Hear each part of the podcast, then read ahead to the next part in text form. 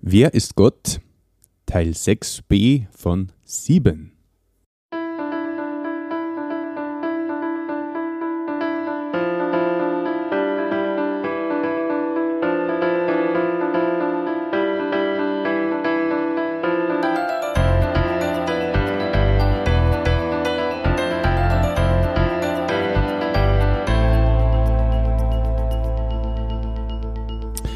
Christi und herzlich willkommen.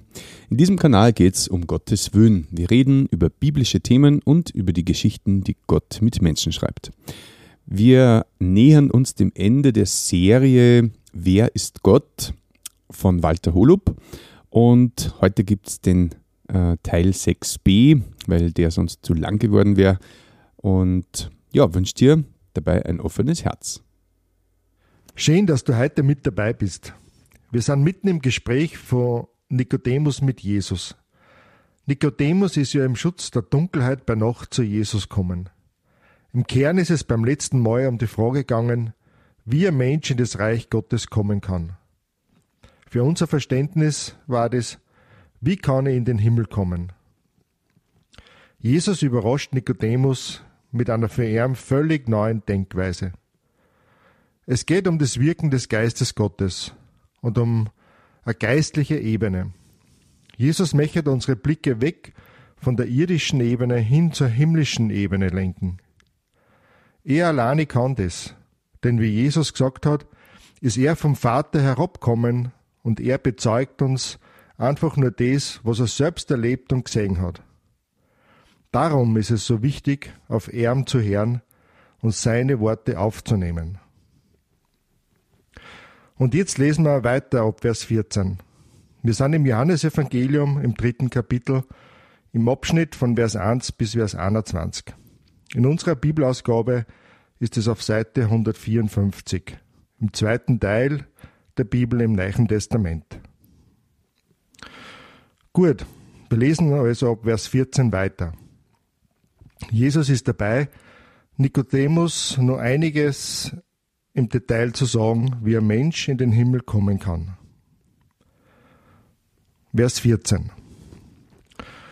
Und wie Mose damals in der Wüste die Schlange für alle sichtbar aufgerichtet hat, so muss auch der Menschensohn sichtbar aufgerichtet werden, damit jeder, der ihm vertraut, ewiges Leben hat. Denn so hat Gott der Welt seine Liebe gezeigt. Er gab seinen einzigen Sohn, damit jeder, der an ihn glaubt, nicht ins Verderben geht, sondern ewiges Leben hat. Gott hat seinen Sohn ja nicht in die Welt geschickt, um sie zu verurteilen, sondern um sie durch ihn zu retten. Wer ihm vertraut, wird nicht verurteilt, wer aber nicht glaubt, ist schon verurteilt. Denn der, an dessen Namen er nicht geglaubt hat, ist der eine und einzigartige Sohn Gottes. Und so vollzieht sich das Gericht. Das Licht ist in die Welt gekommen, aber die Menschen liebten die Finsternis mehr als das Licht. Denn ihre Taten waren böse. Wer Böses tut, scheut das Licht. Er kommt nicht ans Licht, damit seine Taten nicht aufgedeckt werden. Wer sich aber nach der Wahrheit richtet, tritt ans Licht, denn so wird sichtbar, dass sein Tun in Gott gegründet ist. Soweit der zweite Teil des Gesprächs, wo Jesus Nikodemus nur einiges über Gottes Plan offenbart hat. Jesus erwähnt eine Begebenheit aus dem Volk Israel, nach ihrer Befreiung aus der Sklaverei in Ägypten, wo sie in der Wüste unterwegs waren. Gottes Plan war es, sein auserwähltes Volk von Ägypten über die Wüste Sinai in das Land Kanaan, wo er heute nur das Land Israel ist, zu führen. Das war sicher keine einfache Wanderung durch die Wüste, aber Gott hat für sein Volk gesorgt. Er hat einer bei Tag einen Schatten gegeben durch eine Wolken und bei Nacht Licht durch eine Feuersäule. Er hat sie mit Wasser und mit Nahrung versorgt so dass sie alles gehabt haben, was sie brauchten. Aber mitten auf der Reise ist dann zu folgender Begebenheit kommen, die wir im vierten Buch Mose nachlesen können. Nikodemus hat diese Vorkommnisse sicher gleich vor Augen gehabt, wie Jesus diese erwähnt hat. Aber für uns ist es wichtig, diese Ereignisse nachzulesen, damit wir verstehen können, was Jesus Nikodemus und uns damit sagen möchte. Lesen wir also den Text im vierten Buch Mose, Kapitel 21, Verse 4 bis 9. Wir finden diese Textstelle in unserer Bibelausgabe auf Seite 223 im ersten Teil der Bibel im Alten Testament. Ab Vers 4. Als die Israeliten vom Berg Hor weiterzogen, wandten sie sich zunächst Richtung Schilfmeer, um das Land Edom zu umgehen. Doch auf dem Weg wurde das Volk ungeduldig. Es lehnte sich gegen Gott und Mose auf und sagte, Wozu habt ihr uns aus Ägypten heraufgeführt? Damit wir in der Wüste sterben? Hier gibt es weder Brot noch Wasser und es ekelt uns vor diesem elenden Fraß. Da schickte Yahweh, das ist der Name Gottes, Brandnattern unter das Volk, so dass viele Israeliten gebissen wurden und starben. Da lief das Volk zu Mose und sagte, wir haben gesündigt, dass wir uns gegen Yahweh und gegen dich aufgelehnt haben. Bete doch zu Yahweh, dass er uns von den Schlangen befreit. Mose betete für das Volk. Und Yahweh sagte zu ihm, Mach dir eine Brandnatter und befestige sie an einer Stange. Dann wird jeder, der gebissen wurde und auf sie sieht, am Leben bleiben. So fertigte Mose eine Schlange aus Bronze und machte sie am Ende einer Stange fest. Wer nun von einer Schlange gebissen wurde und aufschaute zu, zur ehernen Schlange, blieb am Leben. Das Volk hat also trotz der Fürsorge Gottes zum Murren angefangen.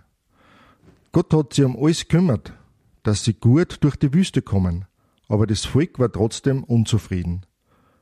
Wie das meistens so ist, haben wahrscheinlich ein paar angefangen, gegen Mose zu schimpfen und er ihm die Schuld gegeben. Dann haben sie immer mehr angeschlossen und haben einen Aufstand gegen Mose und somit auch gegen Gott veranstaltet. Denn Mose war ja von Gott beauftragt, das Volk anzuführen. Mose war der Verbindungsmann Gottes zum Volk. Aber wie war das weitergegangen, wenn sie die An Aufrührer durchgesetzt hätten? Wo waren sie hingegangen? Sie hätten nur zurück nach Ägypten können. Aber was hätte sie dann dort erwartet? Ein zorniger Pharao, der sicher mit voller Härte durchgegriffen hätte. Das Volk hätte dann, hätte sie dann nicht auf die Hilfe Gottes verlassen können, wenn sie gegen seinen Willen eigene Pläne verfolgen und nach ihrer eigenen Weisheit handeln. Ich denke, dass das Ganze ein ziemliches Desaster für das ganze Volk gewesen wäre. Und Gott möchte sein Volk vor dem Ärgsten bewahren und schickt giftige Schlangen unter das Volk, wo der Biss zum zwangsläufigen Tod geführt hat. Viele Israeliten sind bissen worden und sind gestorben, was aber auf der anderen Seite zu einem Umdenken geführt hat.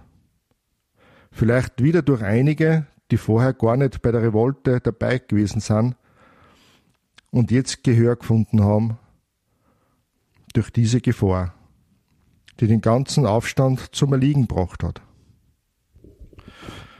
Sie kommen zu Mose und sagen, wir haben gesündigt, dass wir uns gegen Yahweh und gegen dich aufgelehnt haben.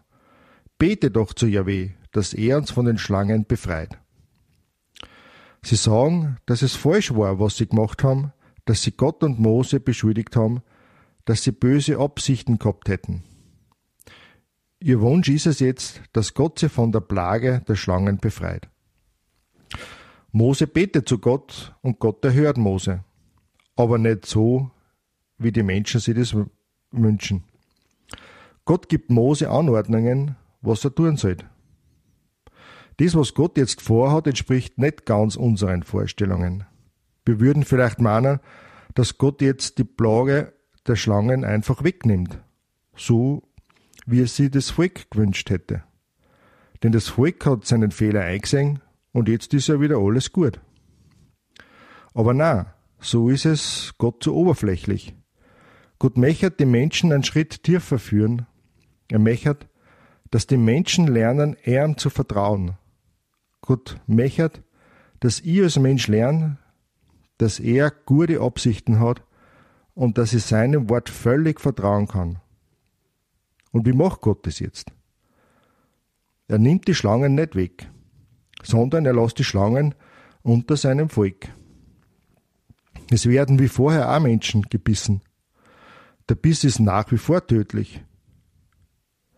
Aber Gott hat ein Mittel zur Heilung gegeben. Aha, sehr gut. Eine wirksame Medizin, das das Schlangengift unschädlich macht. Irrtum. Das wäre zu menschlich gedacht. Gott hat eine viel bessere Idee.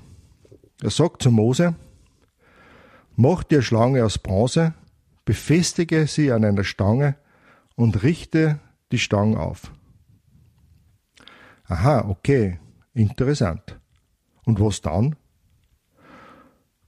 Gott sagt dann weiter, jeder, der gebissen wird, soll auf die Schlange schauen. Wenn er das macht, wird er am Leben bleiben. Also das ist jetzt nicht wirklich der Ernst Gott, oder? Ich meine, wie soll das funktionieren? Was hat das bitte für einen Sinn? Nein, das kann nicht sein. Oh doch, sagt Gott, das ist mein Plan, so ist mein Wille. Jeder, der meinem Wort vertraut, wird leben. Und wer meinem Wort nicht vertraut und nicht auf die aufgerichtete Schlange schaut, wird von dem Biss sterben. So war es dann auch. Es geht nicht darum, ob ich mir das vorstellen kann, ob ich das für sinnvoll oder wissenschaftlich halte. Es geht ganz alleine darum, dass ich dem, was Gott sagt, wirklich vertraue und es für mich annehme. Es hat den Menschen damals sicher Überwindung und Mut abverlangt, das zu tun, was Gott einer gesagt hat. Nichts tun, als wir nur auf die Schlange schauen. Das bringt doch nichts. Aber wenn ich dem sicheren Tod ins Auge schaue, naja, vielleicht hat Gott doch recht. Und all jene, die das gemacht haben, was Gott gesagt hat, sind am Leben blieben und belohnt worden.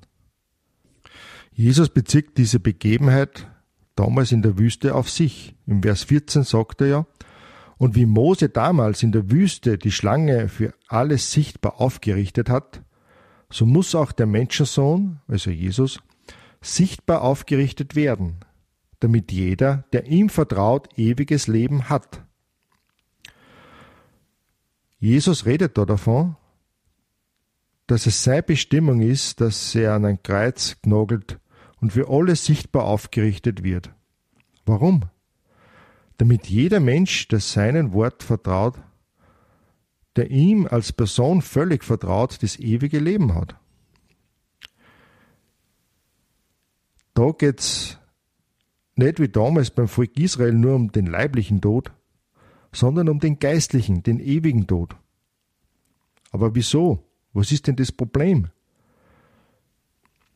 Es geht ja eh nicht so schlecht, denke ich einmal.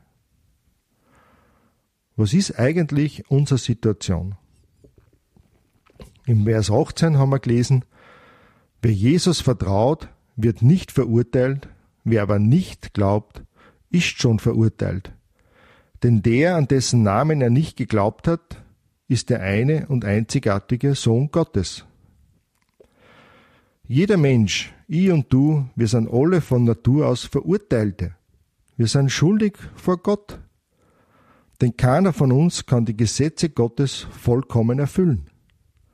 Gott ist heilig und wir sind unheilig oder besser gesagt scheinheilig, wie ich das schon einmal in einer vorhergehenden Folge erwähnt habe. Dadurch können wir von Natur aus nicht in Gottes Gegenwart kommen und somit dann nicht in das Reich Gottes oder anders gesagt in den Himmel. Und wir wollen, Das auch gar nicht.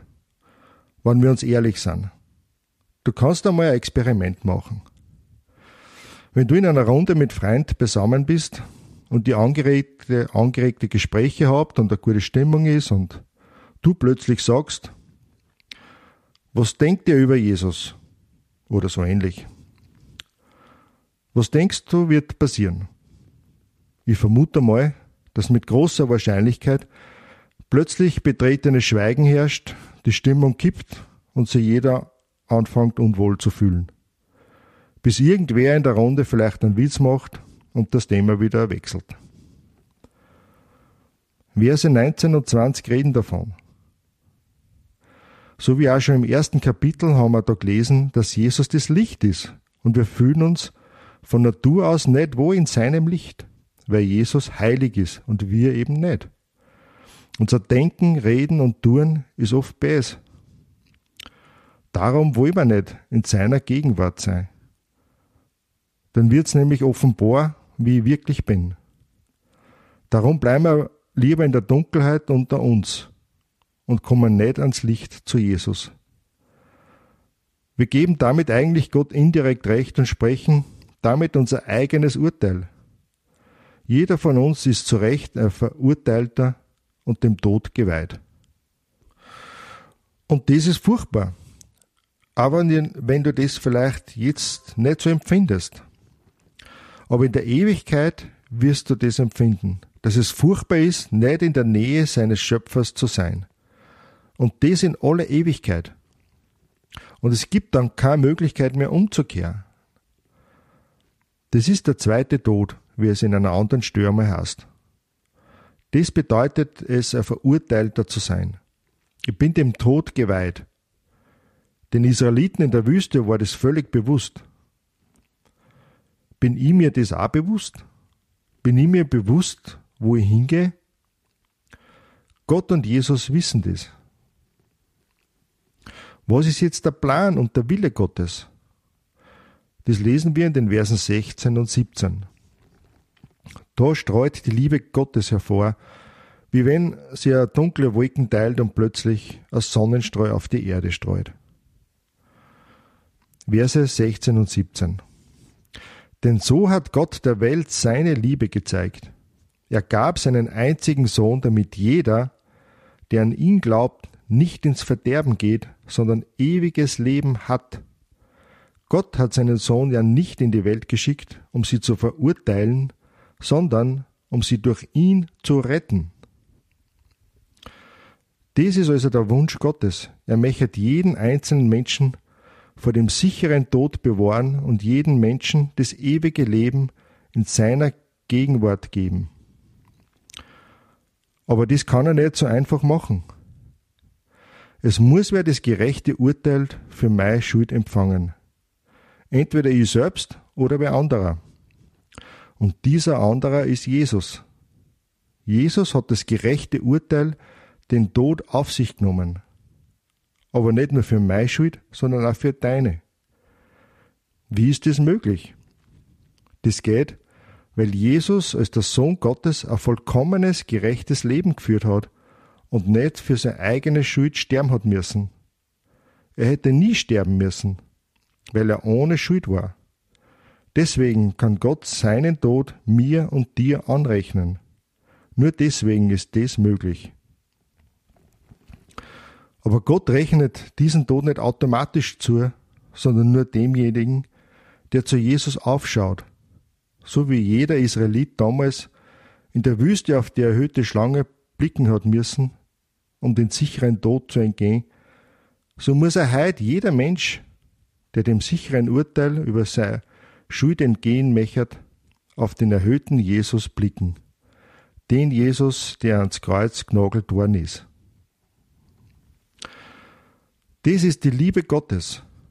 Er war bereit, seinen eingeborenen Sohn in den Tod zu geben, und Jesus, der Sohn Gottes, war bereit, diesen Plan auszuführen, damit jeder Mensch, der kommt und ihm vertraut, das ewige Leben geben kann. Gottes Plan und Wille ist es, jeden Menschen zu retten und nicht zu verurteilen. Aber ich muss bereit sein und zu ihm kommen. Dann wird der Geist Gottes kommen und diese neue Geburt in mir wirken. Dann bin ich ein Kind Gottes und Teil der Familie Gottes und seines Reiches.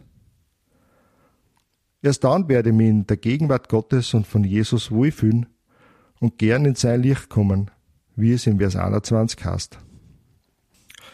Für Nikodemus war dieses Gespräch mit Jesus sicher sehr einschneidend. Ich denke, er hat diese Worte in seinem Herzen bewahrt und weiter darüber nachgedacht. Denn der Geist Gottes konnte in ihm wirken, dass er sich letztendlich zu Jesus gestellt hat denn im Kapitel 19 können wir lesen, wie Nikodemus beim Begräbnis von Jesus mitgeholfen hat. Beim nächsten Mal hören wir wieder einmal von Johannes dem Täufer. Einige seiner Jünger haben da eine Frage an ihn und Johannes der Täufer gibt nur einmal ein klares Statement ab und schließt mit einer Aussage, die echt sitzt. Ich hoffe, du bist bei der vorläufig letzten Folge wieder mit dabei. Ich freue mich. Bis bald.